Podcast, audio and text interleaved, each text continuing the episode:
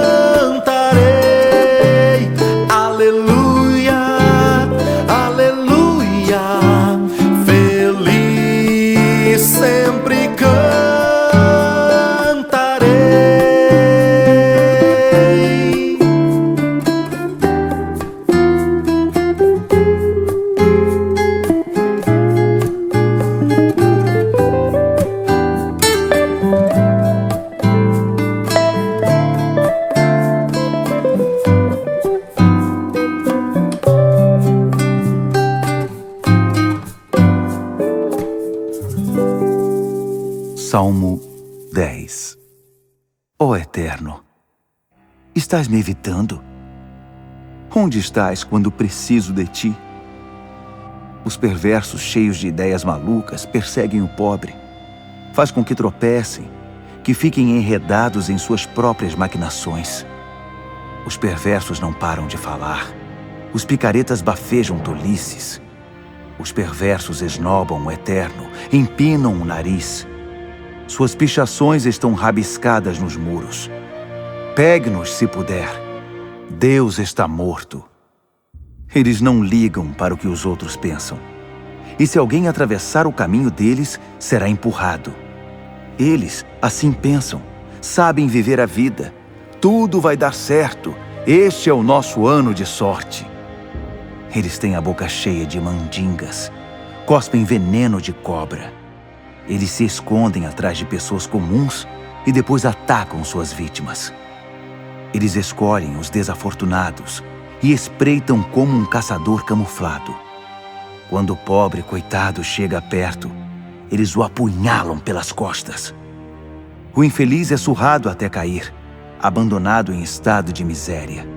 Ele pensa Deus me desamparou e não liga para minha situação. Ó oh, Eterno, é hora de te levantares, de começares a agir. Os desafortunados pensam que foram abandonados por ti. Perguntam-se por que o perverso caçoa de Deus e ainda se safa. Por que o perverso está tão seguro de que nunca terá de prestar contas? Mas tu estás a par de tudo isso. Do desrespeito, do abuso. Mas eu creio que os desafortunados um dia serão socorridos por ti. Tu não os decepcionarás. Os órfãos não serão órfãos para sempre. Quebra o braço direito dos perversos. Quebra o braço esquerdo do homem mau. Procura e destrói todos os indícios de crime. A graça e a ordem do Eterno vencem. A impiedade perde a vítima reage. O coração dos desesperados começa a bater forte, à medida que verifica sua respiração. Os órfãos ganham paz.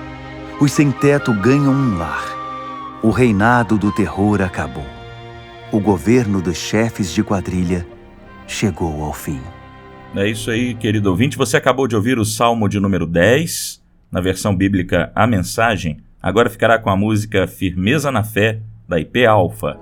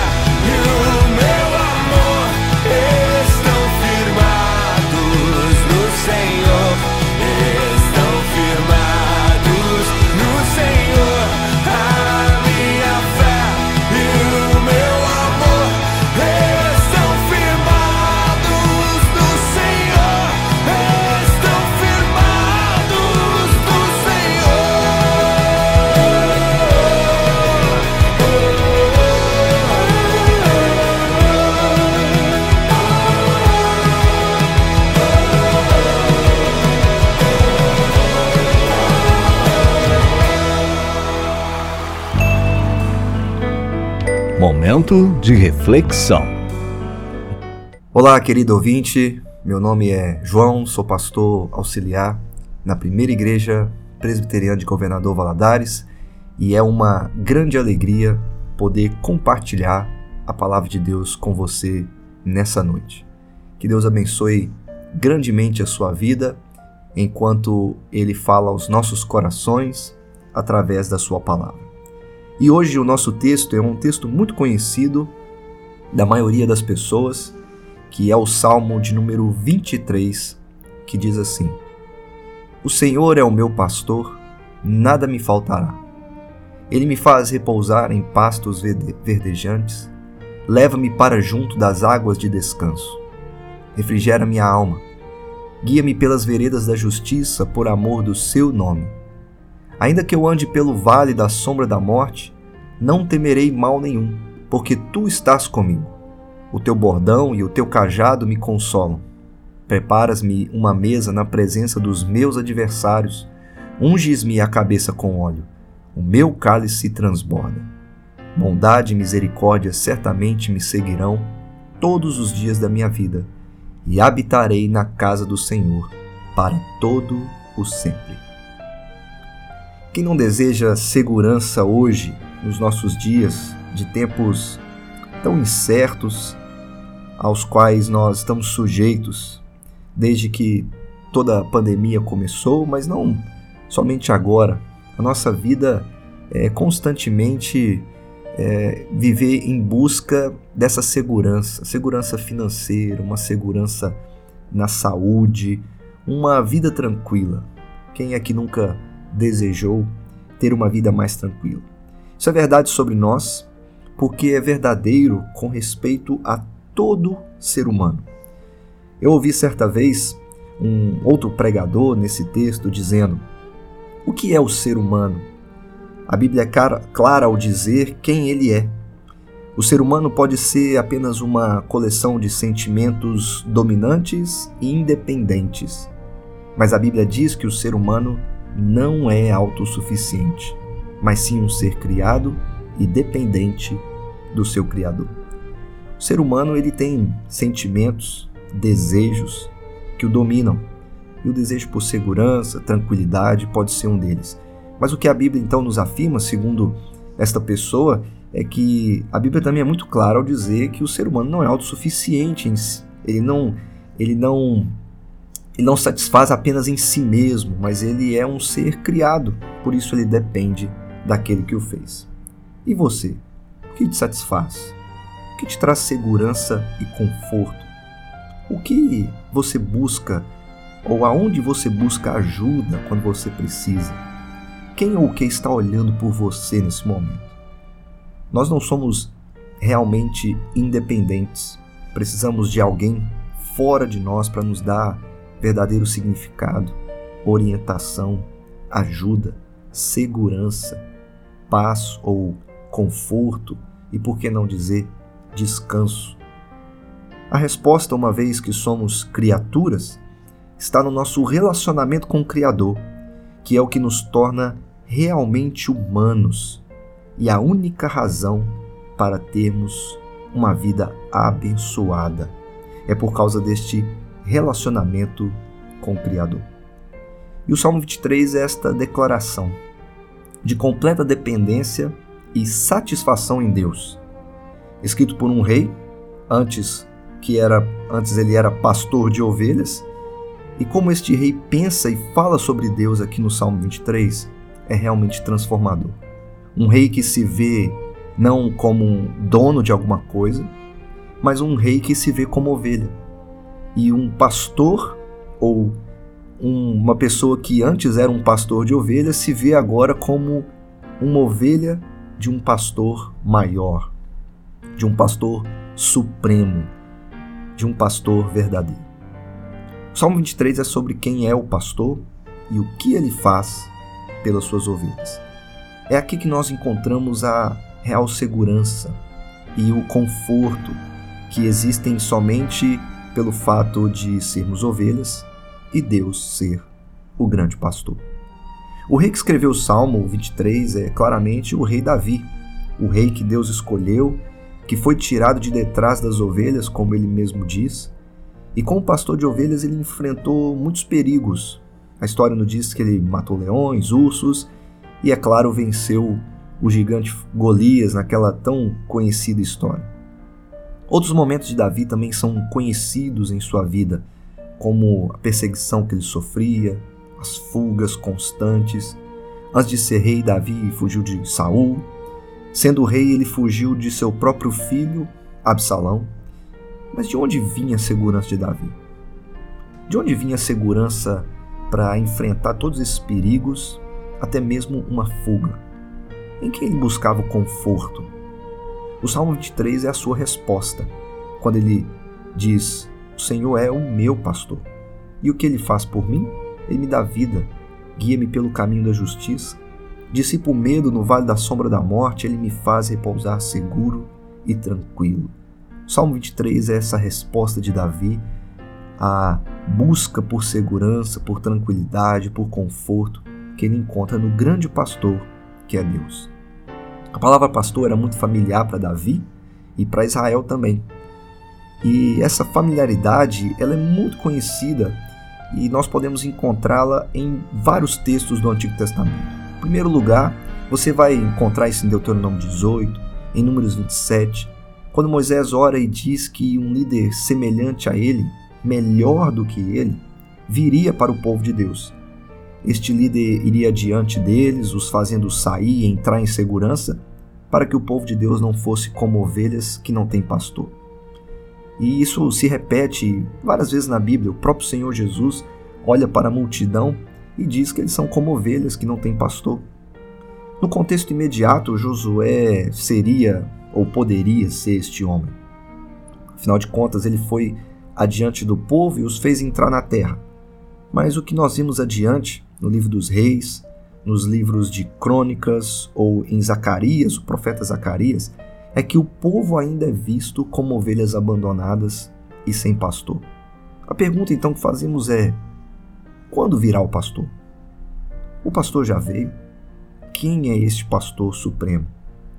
Mais uma vez, no contexto mais próximo de nós, a gente poderia pensar: não, este homem é Davi, ele é o pastor. Afinal, ele que foi tirado de detrás das ovelhas para ser o rei do povo de Deus, para guiar o povo de Deus como o pastor do povo de Deus. Então, quando pensamos no pastor ideal, logo nos vem à mente Davi. Com razão, pois Davi, ele será para nós um modelo do futuro pastor e do rei do povo de Deus. Mas no Salmo 23, Davi não é o pastor. Deus é o pastor. Davi se coloca como ovelha e Deus como seu pastor supremo. Pois o mais importante aqui é perceber que todos estes textos apontam para uma única realidade. Qualquer que seja o estado do rebanho, Deus continua sendo o único e verdadeiro pastor do seu povo. Davi o reconhece como ele que governa, julga, salva e cuida das suas ovelhas, cuida do seu povo. Quem é o nosso pastor? Quem está olhando por nós, provendo, sustentando e nos protegendo do perigo? Nós vamos descobrir essa resposta aqui no Salmo 23, onde fazemos a pergunta: quem é o pastor e o que ele faz? E ao fazer essa pergunta, nós vamos perceber que Deus é o pastor que cuida enquanto estamos no caminho, dando vida guiando pelo caminho, dissipando o medo e trazendo conforto. E é claro, Deus como pastor que conduz no caminho à eternidade. Por isso, os primeiros quatro versículos aqui, Davi ele foca em quem é o pastor e o que este pastor faz por ele. Deus é o pastor e ele cuida no caminho. O Senhor é meu pastor, nada me faltará, diz Davi. Se você tiver uma Bíblia em mãos, você vai perceber que na sua Bíblia vai estar escrito o Senhor com todas as letras maiúsculas. O grande pastor, e se você não sabe, com todas as letras maiúsculas é quando o escritor da Bíblia está se referindo ao Senhor Yahvé, aquele que salva. O Yahvé que chamou a Moisés, salvou o seu povo da escravidão com grandes manifestações da sua glória, revelando em todos os seus atos de salvação que ele é Senhor, o Senhor que salva. Mas Deus também é o Senhor que cuidou e pastoreou o seu povo durante toda a jornada até a terra prometida. É a este Senhor e pastor que Davi diz: Nada me faltará. O Senhor é o meu pastor supremo e nada faltará em minha vida. Quem mais pode dizer isso, senão aquele que se vê como ovelha desse pastor? Eu posso dizer isso. Você pode também dizer isto que o Senhor é o seu pastor e que nada mais te falta? E se o Senhor é esse pastor tudo suficiente, o que ele faz por Davi e o que ele faz por nós? A primeira coisa que Davi diz é que esse pastor dá a vida. E ele dá a vida durante toda a jornada de Davi, porque Davi está em uma jornada. Como nós vamos ver até o fim deste salmo, que é uma jornada que só que vai em direção à eternidade. Mas nos versículos 2 e 3, o que Davi mostra é que o pastor dá às suas ovelhas aquilo que elas precisam. E Deus, como pastor, está comprometido em prover tudo que seu rebanho precisa. Mas o pastor dá a vida não apenas provendo a água, o pasto. Nós encontramos outro salmo, por exemplo, que diz algo sobre a alma revigorada, como Davi diz aqui. Também escrito por ele. O Salmo 19, no versículo 7, diz: A lei do Senhor é perfeita e restaura a alma. Davi está no caminho e sabe o que lhe dá vida. E sabe que aquilo que lhe dá o sustento é o pastor, mas este pastor o faz pela sua palavra. É muito mais do que bebida e comida, é a palavra do pastor. É bom saber que o pastor provê a água, é bom saber que o pastor provê o pasto, como ele mesmo diz, mas é melhor saber que ele também provê ao coração a vida e o vigor necessário, pois é pela palavra que Deus alimenta e mata verdadeiramente a sede que Davi tem. Depois, Davi diz, na, na, na outra parte do versículo 3, que esse pastor que dá a vida, ele também faz por ele algo maravilhoso que é guiá-lo pelo caminho da justiça. Davi conhece muito bem a imagem do pastor. Nos seus dias, quando ele era pastor, ele ia à frente, guiando as ovelhas pelo caminho. A ovelha conhece a voz do pastor e o segue. Por qual caminho Deus, o pastor, está guiando Davi? Deus está levando Davi pelo, pelo melhor caminho de todos, o melhor caminho que ele pode ir, pelas veredas da justiça. E Davi acrescenta que guiar pela vereda da justiça, Deus o faz por amor do seu nome. Quando lemos o Salmo 23, nós podemos ser facilmente levados por sentimentalismos, usar o Salmo 23 de uma maneira inadequada, pensando que todo salmo é sobre como Deus pode me tornar mais feliz, mais próspero, mais tranquilo. Mas o Salmo 23 não é somente sobre pessoas tristes ou insatisfeitas que vão se tornando mais felizes e satisfeitas com o tempo. O Salmo 23 é sobre ovelhas que dependem do pastor e que são guiadas por ele no caminho da justiça e retidão. E Deus o faz não por causa das ovelhas, mas por amor ao seu nome. Deus faz isso por Davi. Deus pode fazer isso por nós, porque Deus zela pelo seu nome. Deus zela pela sua reputação e ele age de acordo com o seu caráter. No caminho, durante toda a jornada, Deus é fiel e confiável E Davi louva esse grande pastor fiel, confiável e que guia pelas veredas da justiça. Depois, no versículo 4, Davi vê como que o pastor dissipa o medo e é capaz de trazer conforto até mesmo na pior situação possível. Davi sabia muito bem que o caminho que ele estava seguindo não era fácil. Chamar a Deus de pastor supremo não era garantia de que ele jamais passaria por perigos. Davi passou por muitos. No versículo 4, qual é a chave quando ele anda pelo vale da sombra da morte? Deus é o pastor que no caminho, durante toda a jornada, até mesmo quando este caminho envolve o vale da sombra da morte, Deus continua sendo o supremo pastor. E a chave a resposta no versículo 4 é quando Davi diz: Ainda que eu esteja lá, no vale da sombra da morte, tu estás comigo. Para Davi, a resposta não é que Deus o tirará do vale, mas que Deus está com ele durante toda a sua caminhada, até mesmo nos momentos mais difíceis. Para Davi, a presença de Deus muda tudo. Portanto, não há o que temer, nem mesmo a morte. E ao fazer isso, Deus não apenas dissipa o medo com a sua presença, mas ele também consola. Aquilo que poderia ser o percurso da jornada que seria a mais desesperador, é o momento em que mais podemos ver a boa mão do pastor guiando, protegendo e consolando. No caminho, pode-se experimentar o cuidado do pastor, provendo a vida, a direção e o consolo. O Deus Todo-Suficiente provê não o que queremos, mas o que precisamos. Estamos seguros nas mãos do pastor, portanto não há nada que devemos temer. Por isso, Davi encerra o seu salmo dizendo: Deus é o pastor também que me conduz ao melhor lugar de todos, na eternidade. Versículo 5, Davi pode fazer uma pergunta: o que esperar no fim de toda essa jornada? E ele diz: a eternidade.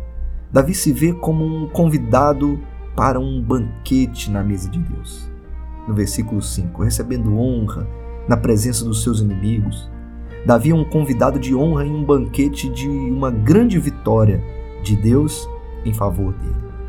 No versículo 6, antes Davi tinha inimigos o perseguindo para matá-lo, agora ele vê a bondade e a misericórdia do pastor o perseguindo.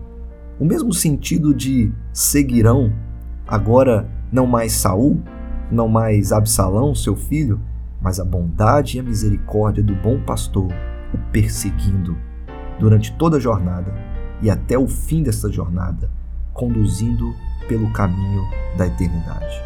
E não há por que fugir.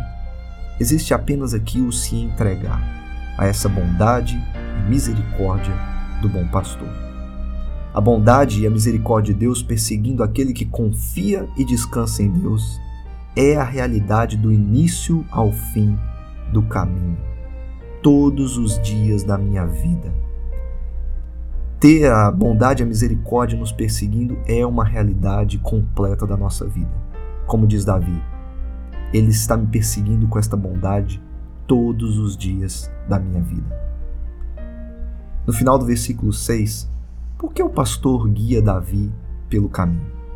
Até mesmo pelo vale da sombra da morte, cheio de perigos, para conduzir a um lugar melhor, a uma eternidade, a uma habitação eterna. E Davi então diz: Eu habitarei na casa do Senhor para todo o sempre.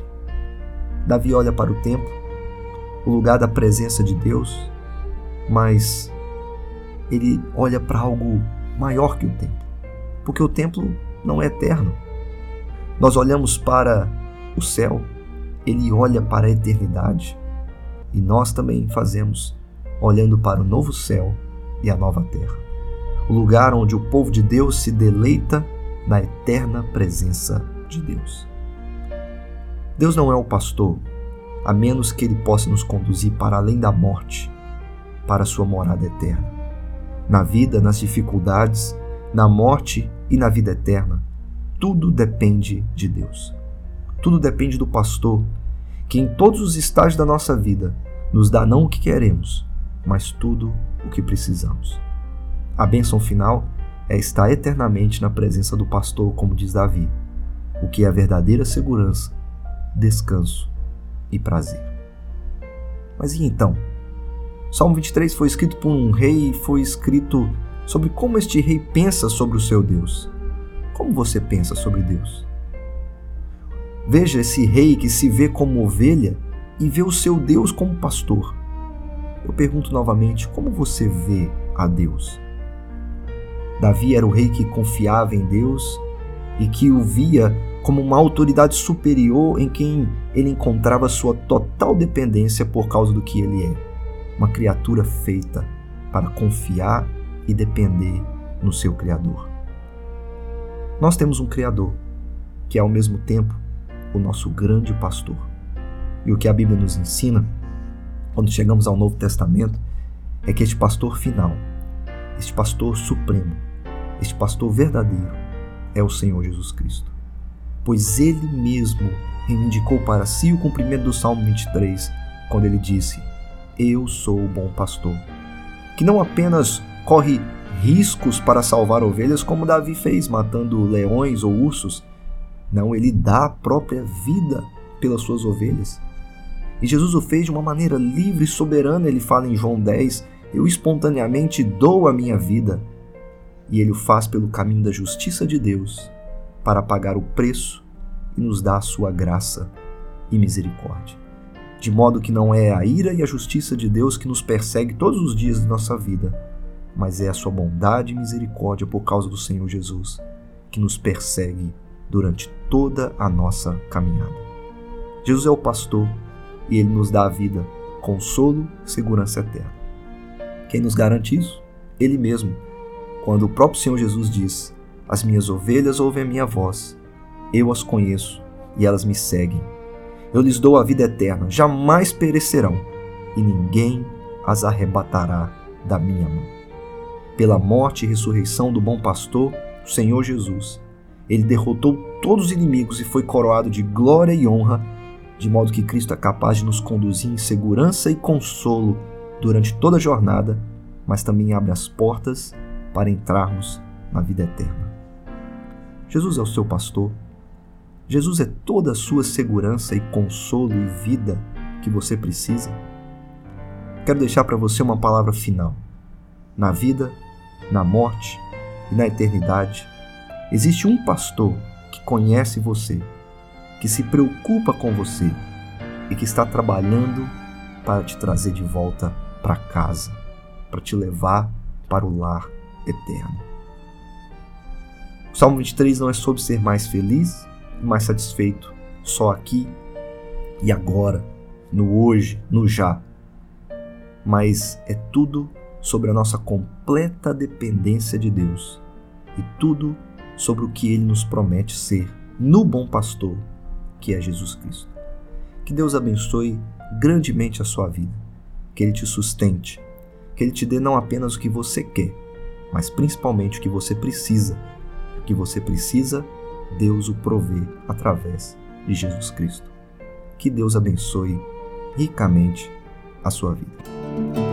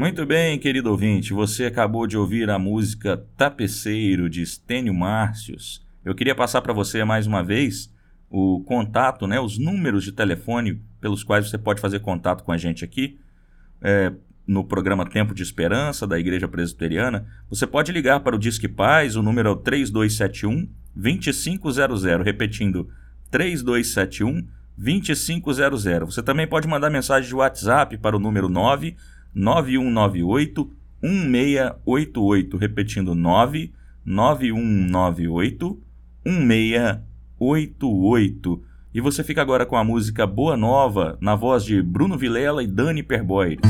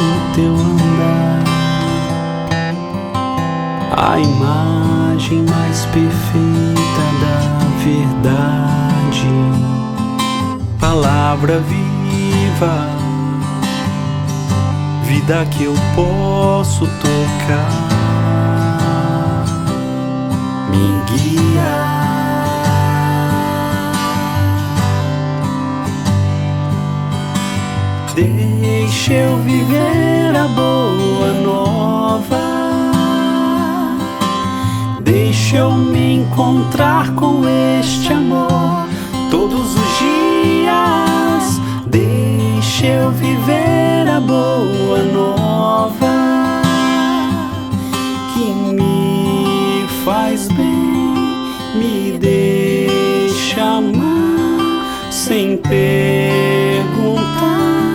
A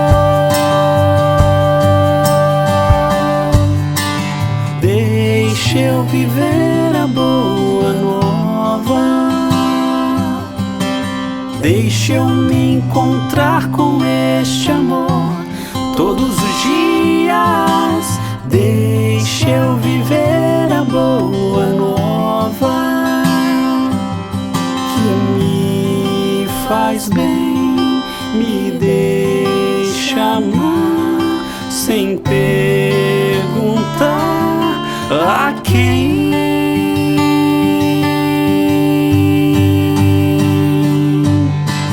Deixa eu viver a boa nova. Deixa eu me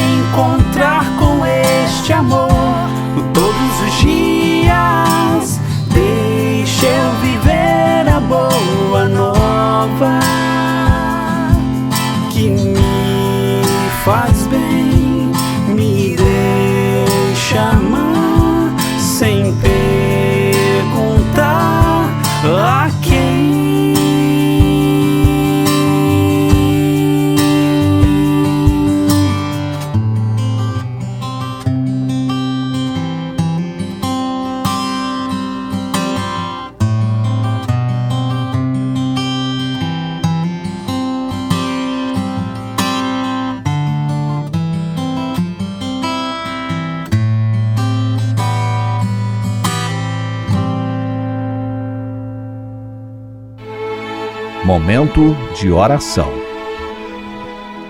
Eu convido você que neste momento, onde você estiver, nos escutando, seja podendo fechar os olhos ou não, assentado ou de pé, eu gostaria de orar com você, por você, neste momento, para que Deus o abençoe e para que Deus encha o seu coração com a palavra dele. Ore comigo. Pai Celeste, nós te louvamos pelo cuidado do Senhor sobre as nossas vidas. Te agradecemos, ó Deus, porque o Senhor nos provê e nos dá tudo o que nós precisamos através do teu Filho, o nosso bom e verdadeiro pastor, o Senhor Jesus Cristo. Te louvamos, ó Deus, porque o Senhor está sempre presente em toda e qualquer situação. Nesses dias, ó Deus, quando muitas pessoas sofrem perdas na família, no trabalho, perdas que a vida nos traz, como nós carecemos, ó Deus, do teu conforto, do teu descanso, que só o Senhor pode prover. Como carecemos, ó Deus, do teu descanso, do teu conforto, que só o Senhor pode prover para nós, mesmo que estejamos passando pela pior das situações, pelo momento mais difícil de nossas vidas. Que o Senhor venha ser conosco com o nosso coração, nos guardando, nos protegendo e guiando durante toda a nossa jornada pelos caminhos da tua verdade, pelos caminhos da tua justiça, para que os nossos olhos vejam este cuidado para que o nosso coração e os nossos lábios venham louvar a ti, engrandecer e bendizer o teu nome, porque só o Senhor é o supremo rei de nossas vidas e só o Senhor é o verdadeiro guia e pastor durante toda a nossa caminhada aqui neste mundo. Que o Senhor, assim, ó Deus, escreva a tua palavra em nossos corações. Que o Senhor, pela tua graça, através de Cristo, cuja bondade e misericórdia nos persegue não um dia, mas todos os dias de nossa vida, que de fato esteja sobre nós e que possamos experimentar da parte do Senhor este conforto, esta presença e este sustento que o Senhor traz à nossa alma, ao nosso coração. Ó oh Deus, nós precisamos daquilo que o Senhor tem para nos dar, para que no final de tudo possamos dizer que Tu és o nosso pastor e de nada sentiremos falta, pois a Tua presença é toda suficiente na nossa vida. Que o Senhor assim nos abençoe e sustente nossas vidas pela Tua graça. Em nome de Jesus. Amém.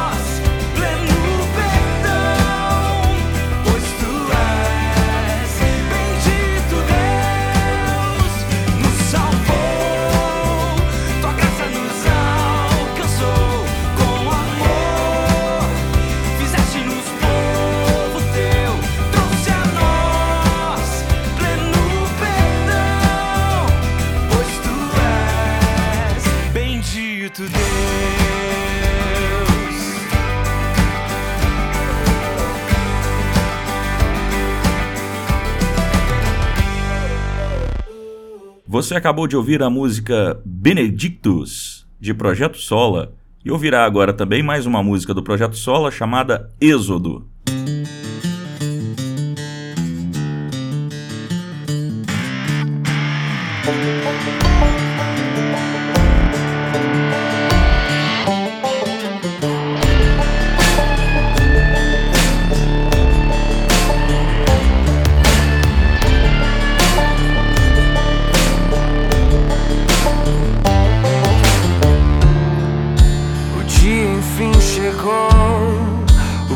Cordeiro foi cortado.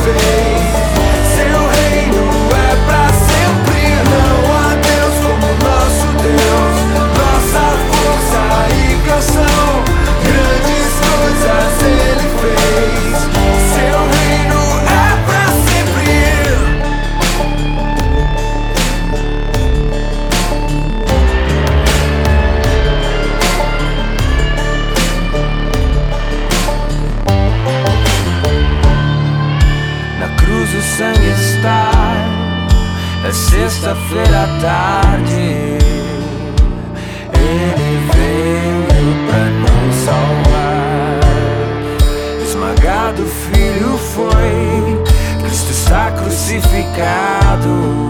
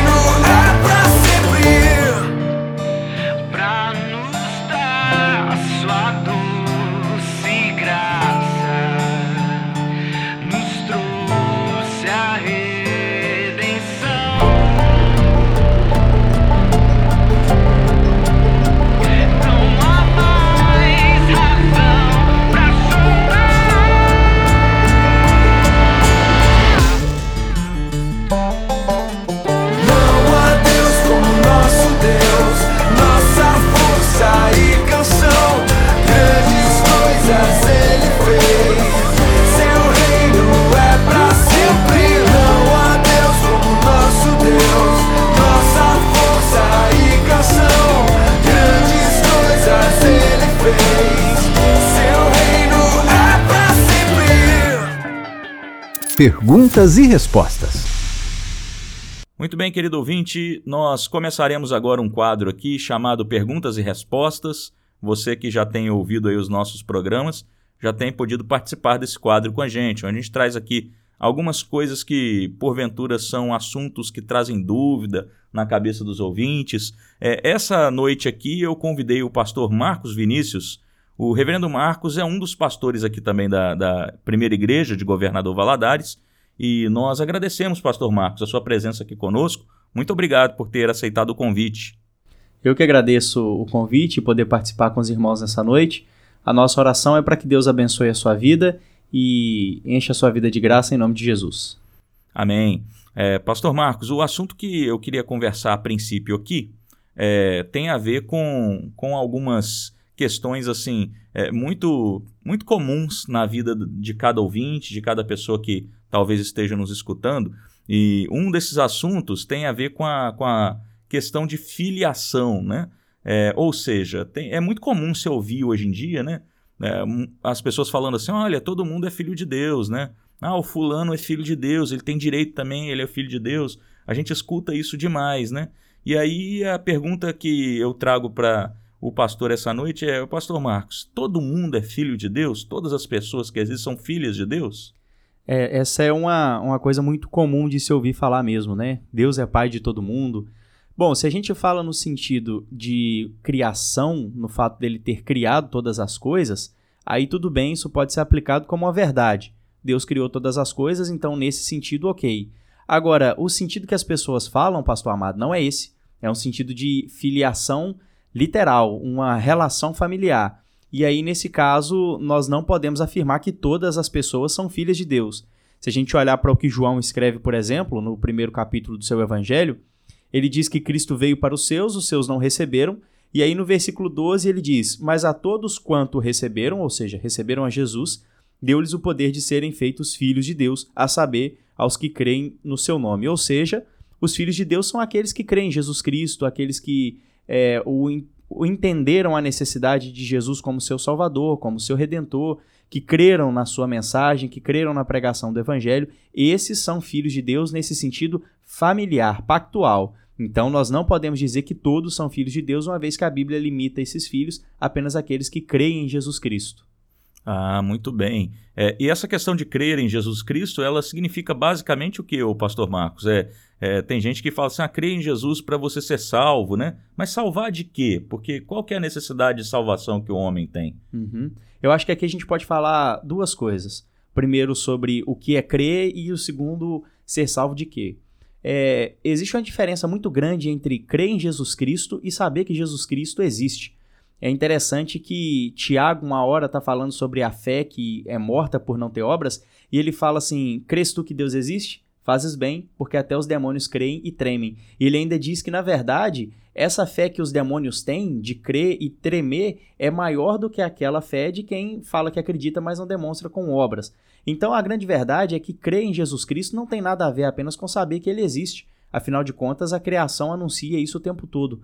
Crer em Jesus tem a ver com entender que nós somos pecadores, miseráveis, condenados ao inferno, que nós necessitamos de um redentor, de um salvador, de alguém que nos resgate, que pague a nossa dívida e entender que a única pessoa que pode fazer isso é Jesus Cristo. É a única pessoa que pode nos dar acesso ao Pai, que pode nos garantir a vida eterna. Então, crer tem a ver com entregar sua vida totalmente a Jesus Cristo. Agora é Ele quem governa as nossas ações, os nossos pensamentos, os nossos desejos, tudo tem que ser guiado por ele. E pegando a segunda pergunta, salvar de quê? É, todos os homens, por natureza, já estão debaixo do jugo do pecado.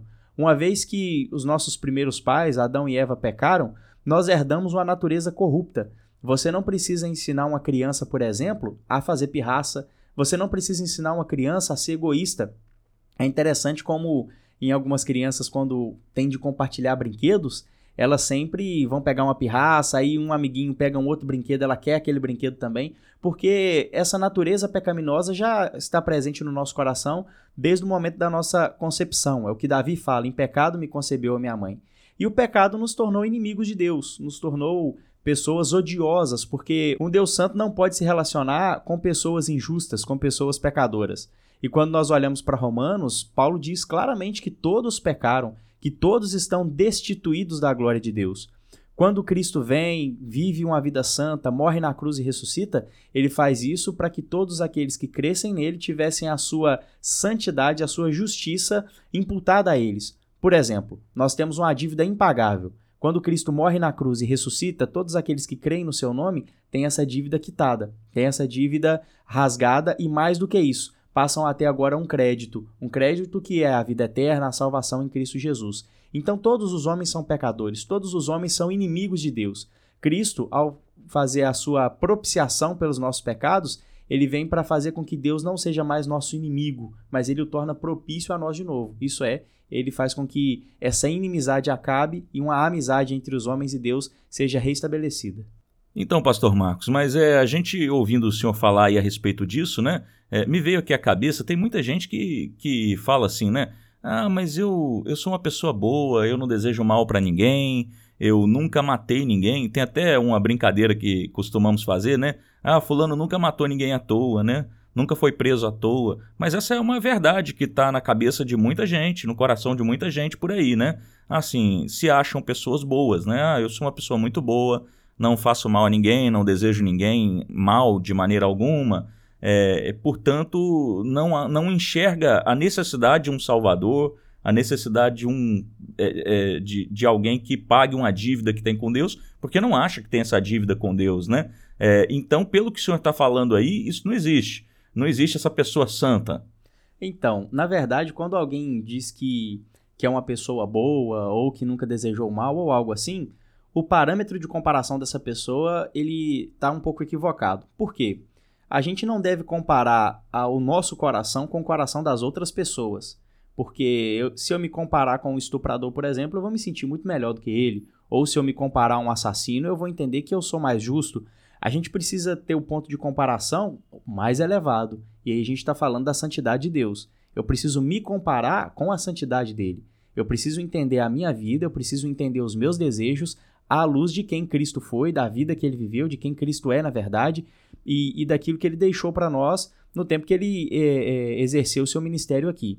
Então, quando alguém fala assim, ah, eu nunca desejei o mal, é, a grande verdade é que isso não é de todo um fato, porque já viu quando às vezes você avisa algo para alguma pessoa para ela não fazer e ela faz e no final você fala assim, bem feito, eu avisei. Parece que no fundo você torcia um pouquinho para algo dar errado, para que de alguma maneira você tivesse razão.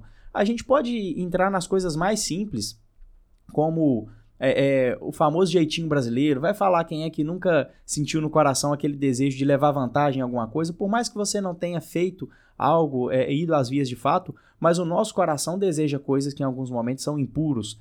Quem é que nunca olhou para outra pessoa com desejos? E, e, Cristo vai deixar muito claro que um homem, quando olha para uma mulher e já a deseja, no seu coração ele já adulterou. Então, não é verdade que alguém pode olhar para si e dizer assim: ah, eu sou bom o suficiente. Repito, nós não podemos de forma alguma usar o nosso parâmetro com pessoas que são piores, entre aspas, do que a gente, pessoas que nós consideramos como pessoas más. Nós precisamos olhar para Cristo, que é o modelo padrão do que é o homem perfeito, e aí sim nós vamos nos comparar olhando para Jesus Cristo, e aí nós vamos conseguir entender quão pecadores e quão miseráveis nós de fato somos. Muito bem. É, e também precisamos lembrar uma coisa muito interessante: é que a, a Bíblia nos diz que o salário do pecado é a morte, né? Uhum. E, portanto, a, a, prova mais, mais cabal que existe, mais concreta que existe, que todos nós somos pecadores, é porque todos nós morremos. Senão não haveria a morte, né? Sim, e interessante, pastor, é como a morte ainda hoje, veja, quanto tempo existem pessoas no mundo. E até hoje a morte não é algo normal a nós. Você vai a um velório, as pessoas estão chorando, as pessoas sofrem, porque a morte é uma coisa ruim, ela é uma consequência de algo ruim. Então eu acho que isso ajuda a, a complementar aí o que, que, o pastor acabou de colocar de maneira muito precisa. Exatamente. Bom, o pastor Marcos, talvez o ouvinte que esteja conosco aqui essa noite esteja pensando aí agora nessa questão de pecado e tudo, né? Mas talvez tenha batido no coração dele um sentimento assim, não, eu sou é pecador demais, é, para o que eu faço não tem perdão, uh, eu, eu, eu já já tentei me livrar tantas vezes dessa situação que eu tenho me envolvido. Talvez você esteja pensando isso aí agora, ouvinte, e seu coração esteja aflito, né? Será que existe saída para mim? Então, é, o que, que o pastor poderia dizer para a gente a respeito disso? Existe um, um pecado que Deus não possa perdoar? Existe um pecado que o Senhor Deus é, não, não por, pelos méritos de Cristo, não perdoaria? Uhum. É, essa é uma dúvida até mais recorrente do que a gente imagina, né? A questão de talvez haver um pecado imperdoável, até porque a Bíblia diz que a blasfêmia contra o Espírito Santo é um pecado imperdoável. Mas o que é essa blasfêmia? Bom, a gente precisa olhar para o contexto no qual Jesus disse isso. E é um momento onde Jesus, operando milagres, é acusado pelos fariseus de operar isso pelo poder do diabo. Então os fariseus olham, eles sabem que tudo que Jesus está fazendo ali é pelos poderes de Deus, eles sabem que, que Jesus está agindo com poderes que ele mesmo tem por ser Deus, mas ainda assim eles o, acusam de fazer isso é, pelos poderes de Beuzebu, pelos poderes do diabo. E aí, nesse contexto, Jesus diz para eles: olha, isso aí, atribuir ao diabo uma obra que é realizada pelo Espírito Santo de Deus, isso é uma blasfêmia contra o Espírito Santo, isso não tem perdão. Então a gente precisa entender que existia um contexto muito específico no qual Jesus disse é, é essas palavras. Bom, mas talvez alguém pergunte assim: ah, tá bom, vamos então entender que eu não tenha cometido essa blasfêmia contra o Espírito Santo, mas eu vivo preso a um pecado há muito tempo, eu luto contra é, uma certa prática e não consigo vencer, e eu acho que não tem perdão para mim. A grande verdade é que não existe um pecado que o sangue de Cristo não possa limpar e purificar. Não existe no mundo pecado que seja maior do que a obra redentora de Cristo. Então, querido ouvinte, talvez você esteja nos ouvindo nessa noite e já desanimado porque você não sabe se existe perdão em Cristo, e a mensagem da Escritura é que existe sim. Todos aqueles que creem em Jesus Cristo são limpos, são lavados, são remidos dos seus pecados e Cristo vem para nos libertar do poder do pecado. Infelizmente, enquanto Cristo não voltar, enquanto as coisas não se consumarem plenamente, a presença do pecado vai ser real. Então, vez ou outra, infelizmente, nós iremos cometer um, um erro, nós iremos cair, nós iremos ceder às nossas tentações, mas o próprio apóstolo João fala que nós temos um advogado junto ao Pai, para que todas as vezes que nós pequemos, nós possamos ir até Ele arrependidos, pedir perdão e crer que Ele é justo e a propiciação pelos nossos pecados. E em Cristo existe vitória. Talvez, e aí eu não quero ser aqui pessimista, mas talvez você vá lutar uma vida inteira contra um pecado específico.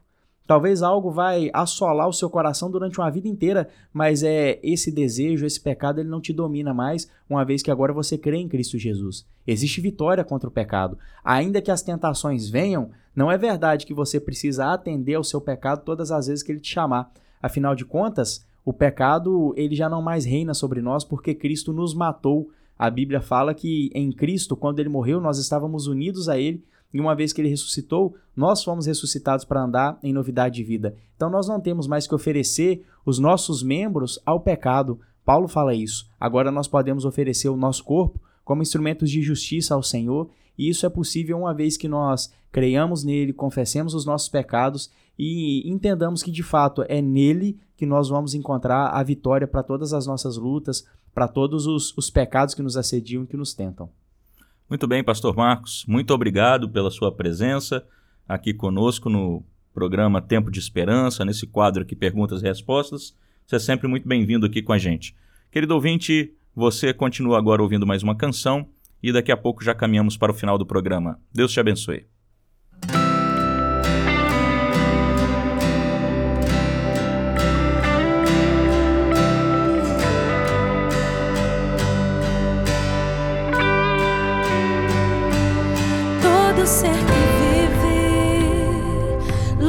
Nome do Senhor, toda criatura se derrame aos seus pés, ao som da sua voz, o universo se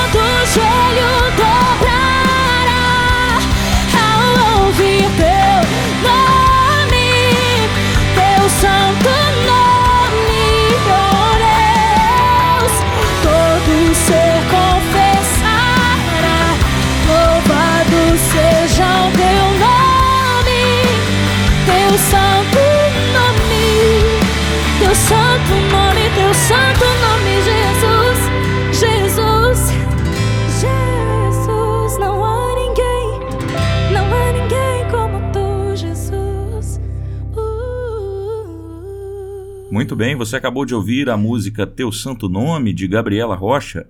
Nós queremos agradecer muito a sua audiência aqui no programa Tempo de Esperança. É sempre muito bom ter você com a gente aqui todo domingo à noite.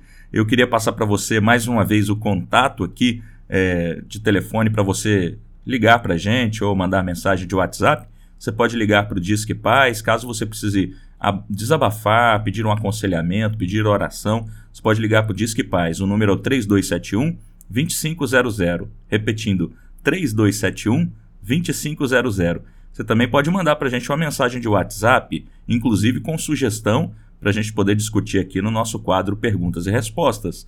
O número é o 99198 1688. Repetindo, 99198 1688. A nossa igreja é a primeira igreja presbiteriana de Governador Valadares. Está localizada na Avenida Brasil, número 2837, e foi fundada no ano de 1917 aqui em Governador Valadares, ou seja, há mais de 100 anos aí abençoando a cidade de Governador Valadares. Mais uma vez nós queremos agradecer a sua audiência, dizer que você é muito importante aqui junto com a gente. Não deixe de participar, de convidar seus parentes e amigos para todo domingo, sete e meia da noite, estar participando com a gente aqui na Imparção FM. É, nós desejamos a todos uma ótima semana. Você vai ouvir agora mais uma música por todos os dias de Projeto Sola e após isso o nosso programa já se encerra. Deus te abençoe. Até a próxima.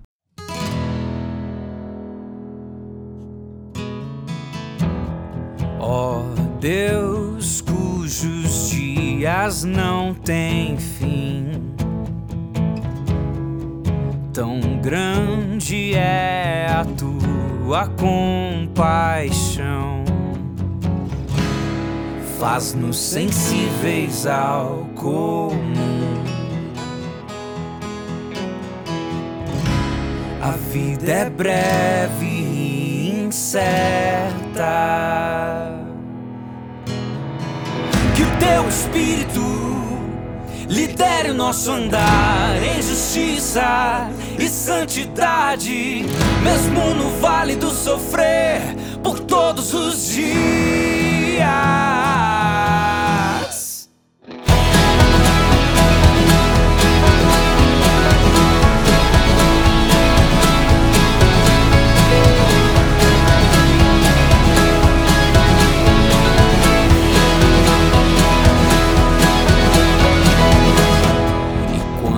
Nossa geração passar,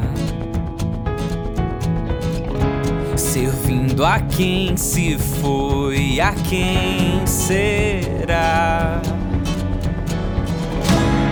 Faz-nos sensíveis ao comum. A vida é breve e incerta.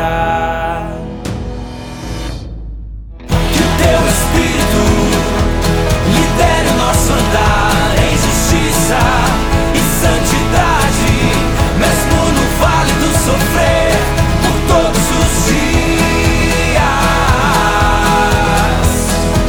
Que o teu espírito lidere o nosso andar em justiça e santidade, mesmo no vale do sofrer, por todos os dias.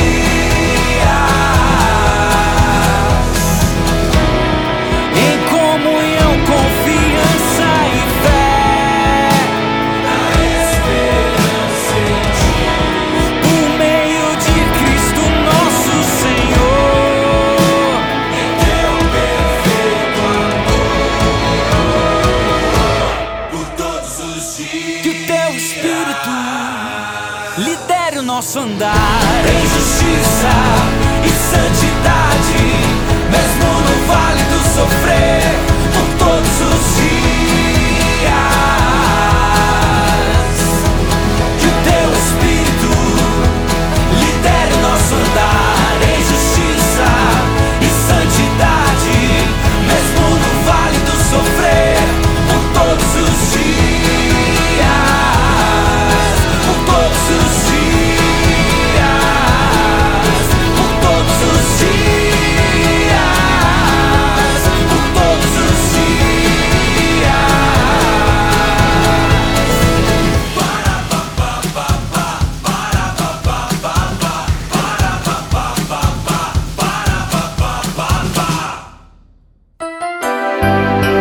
Você ouviu o programa Tempo de Esperança, um programa da primeira igreja presbiteriana de Governador Valadares.